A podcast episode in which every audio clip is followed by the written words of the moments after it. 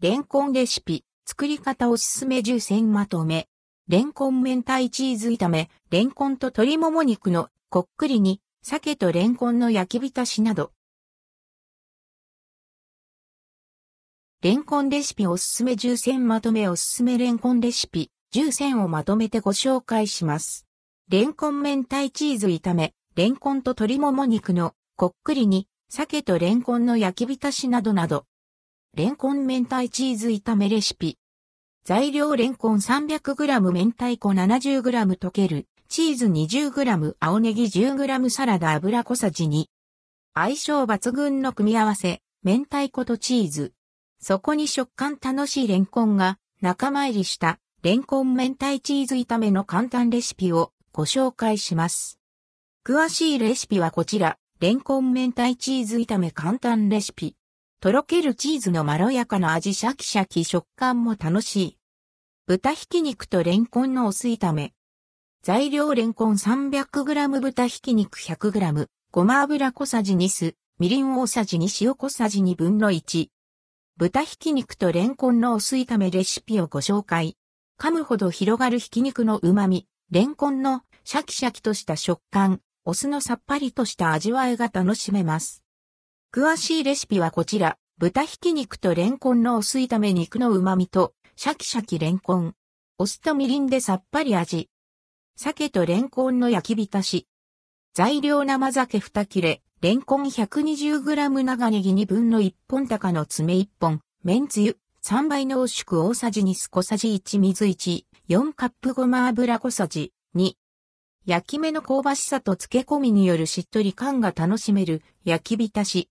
鮭の旨味とシャキシャキとしたレンコンの食感が後を引きます。お酢で後味はすっきり。ネギの爽やかさや鷹の爪のピリ辛も効いた深みある味わいの一品です。詳しいレシピはこちら、鮭とレンコンの焼き浸しレシピ。鮭の旨味にシャキシャキレンコン高の爪でピリッと辛く。レンコンの味噌クリームチーズ和え。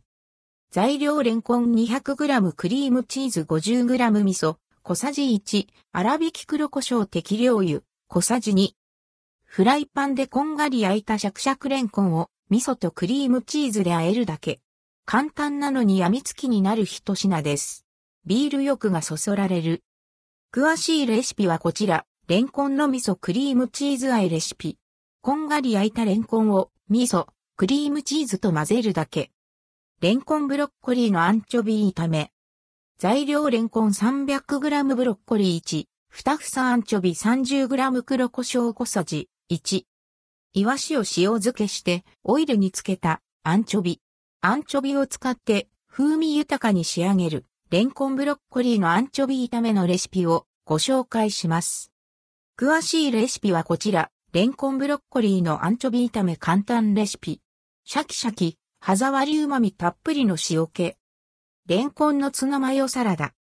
材料レンコン 100g ツナ缶1缶小ネギ2本マヨネーズ、大さじ1麺つゆ、3倍濃縮小さじ1胡椒少々。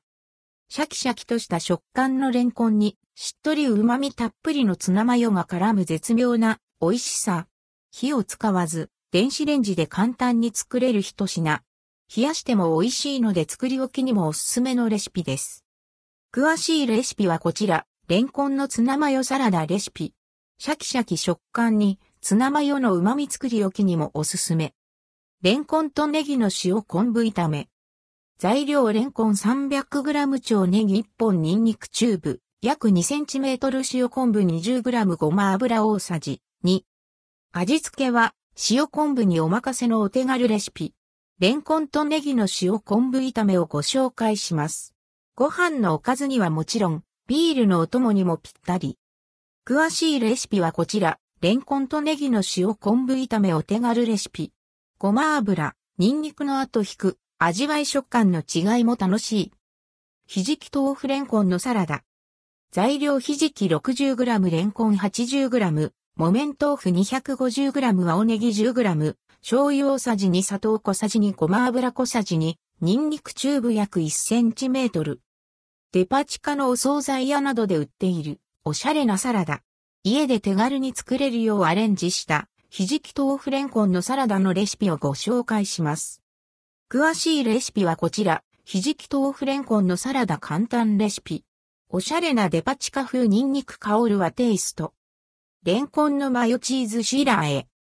材料レンコン 150g 豆腐 40g 人参 2cm パセリ1本粉、チーズマヨネーズ大さじ1.5塩小さじ4分の1。シャキシャキとしたレンコンと、ふんわりクリーミーな和え衣の対比が楽しめる、レンコンのマヨチーズシラーエレシピ。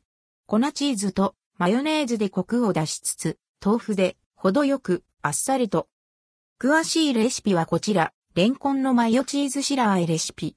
シャキシャキレンコントロフは豆腐パセリで爽やかさプラス。レンコンと鶏もも肉のこっくりに。材料鶏もも肉1枚、レンコン 150g 醤油大さじ1みりん大さじ1、酒大さじ1砂糖小さじ2小さじ1水 200cc 油適量。さっと炒めて煮るだけ簡単。